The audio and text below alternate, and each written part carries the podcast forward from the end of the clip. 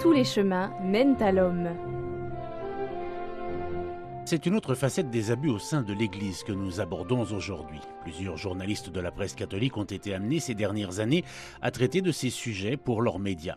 En octobre 2022, l'hebdomadaire Famille chrétienne révélait les sanctions à l'encontre de l'ancien évêque de Créteil, Michel Sentier.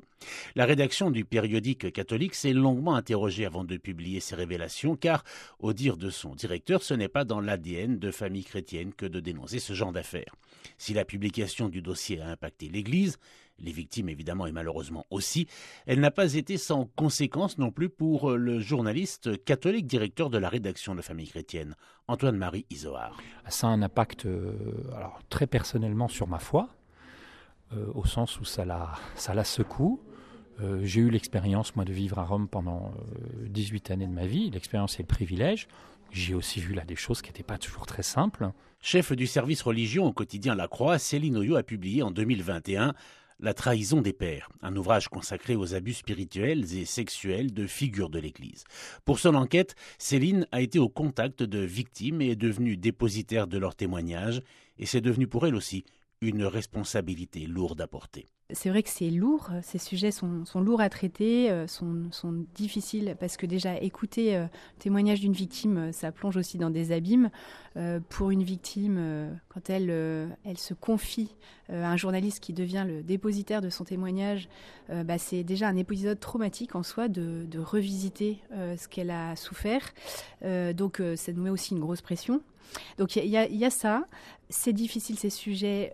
Parfois, ça, ça, empêche de dormir parce que euh, c'est toujours des cas de conscience. Et puis on est habité aussi des critiques parfois très violentes et régulières qu'on reçoit.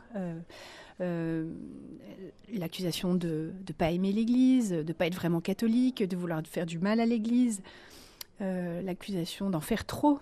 Donc voilà, on, encaisse aussi, nous, comme journalistes, euh, beaucoup de, réactions violentes. Il y, a, toute une série quand même de, euh, de réactions qui, demandent euh, voilà, de, prendre du recul, d'être aidé, d'être accompagné, d'être supervisé éventuellement. Parallèlement, Céline Oyo a trouvé aussi des sources de réconfort au sein même de l'institution auprès de ceux qui, avec détermination, luttent contre ce mal qui la ronge de l'intérieur. Comme journaliste catholique, on est, euh, on est encore plus euh, impacté parce que c'est quand même euh, l'Église à laquelle on est attaché, qu'on espère servir à, travers notre travail.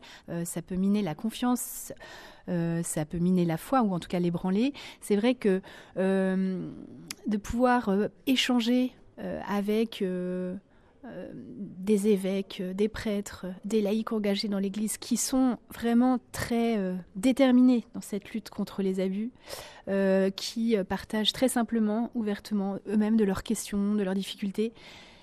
C'est extrêmement,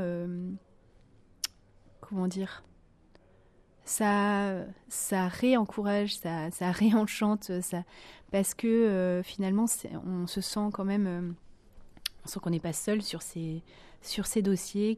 Donc ces gens-là sont aussi l'Église. Après la publication de l'affaire Sentier, Antoine-Marie Isoard a dû prendre un temps de réflexion sur les faiblesses de l'institution. Il en est ressorti finalement plus déterminé. Là où euh, il y a une institution, un pouvoir aussi, euh, il y a évidemment des faiblesses, parfois des grandes faiblesses.